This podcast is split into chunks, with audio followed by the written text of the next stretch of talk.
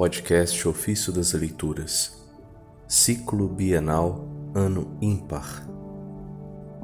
Quinta-feira da 17ª Semana do Tempo Comum.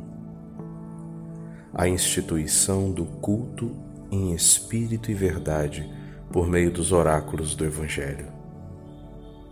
Do Comentário sobre o Profeta Isaías, de São Cirilo de Alexandria, Bispo.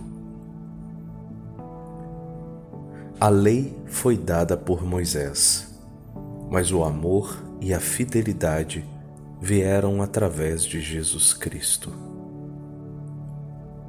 Esse trecho está no Evangelho de João, capítulo 1, versículo 17. Chama de amor e fidelidade a instituição do culto em espírito e verdade, ocorrida por meio dos oráculos do Evangelho com grande virtude e potência.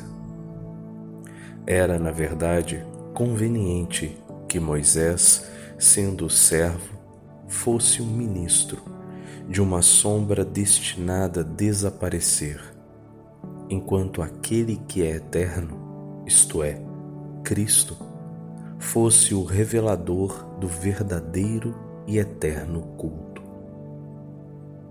Em que consiste, então, aquela eterna aliança que Cristo cumprirá plenamente na fé para aqueles que se aproximam dele?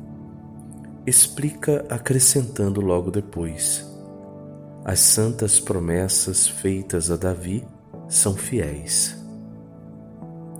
Com essas palavras, quer dizer, ou que a promessa de Cristo Salvador de todos nós, feita ao Santo Davi, deve ser estendida aos gentios que vêm à fé? Ou chama de divinas e sagradas as profecias referentes a Cristo, que nasceu da descendência de Davi segundo a carne? Diz que são santas, enquanto se tornam santos aqueles que as recebem. Da mesma forma, chamou de puro o temor de Deus, porque purifica, e chamou de vida o anúncio evangélico que dá a vida. Disse na verdade Cristo: As palavras que eu disse a vocês são espírito e vida. Isto é, espirituais e vivificantes. São então santas, porque santificam e tornam justos aqueles que as recebem. São também fiéis, porque suscitam a fé, e naqueles que as apreende, aprenderam, enraizam a estabilidade na fé e a piedade da vida.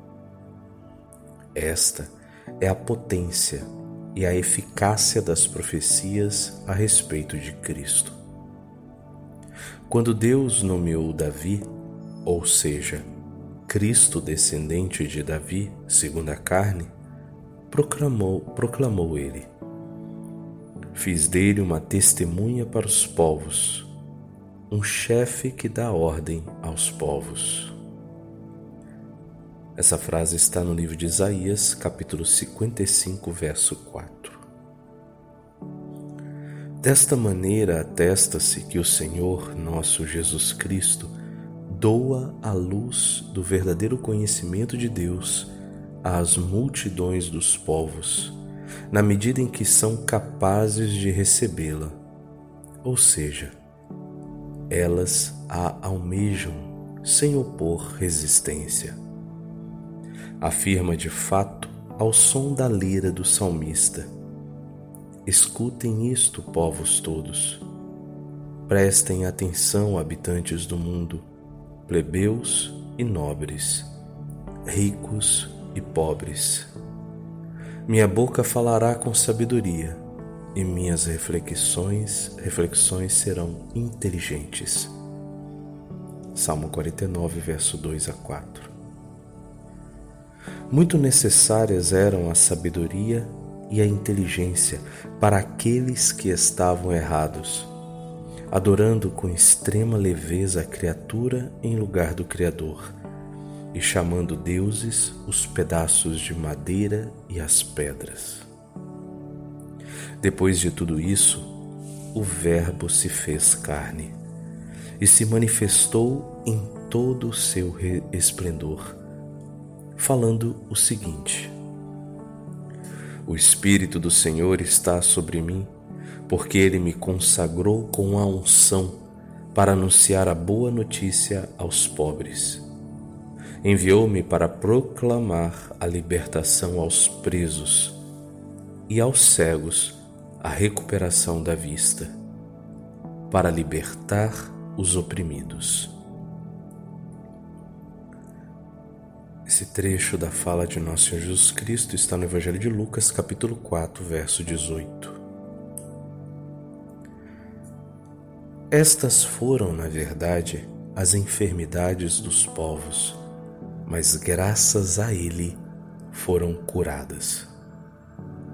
Foram enriquecidos por Ele com o dom da sabedoria e se tornaram capazes de compreender.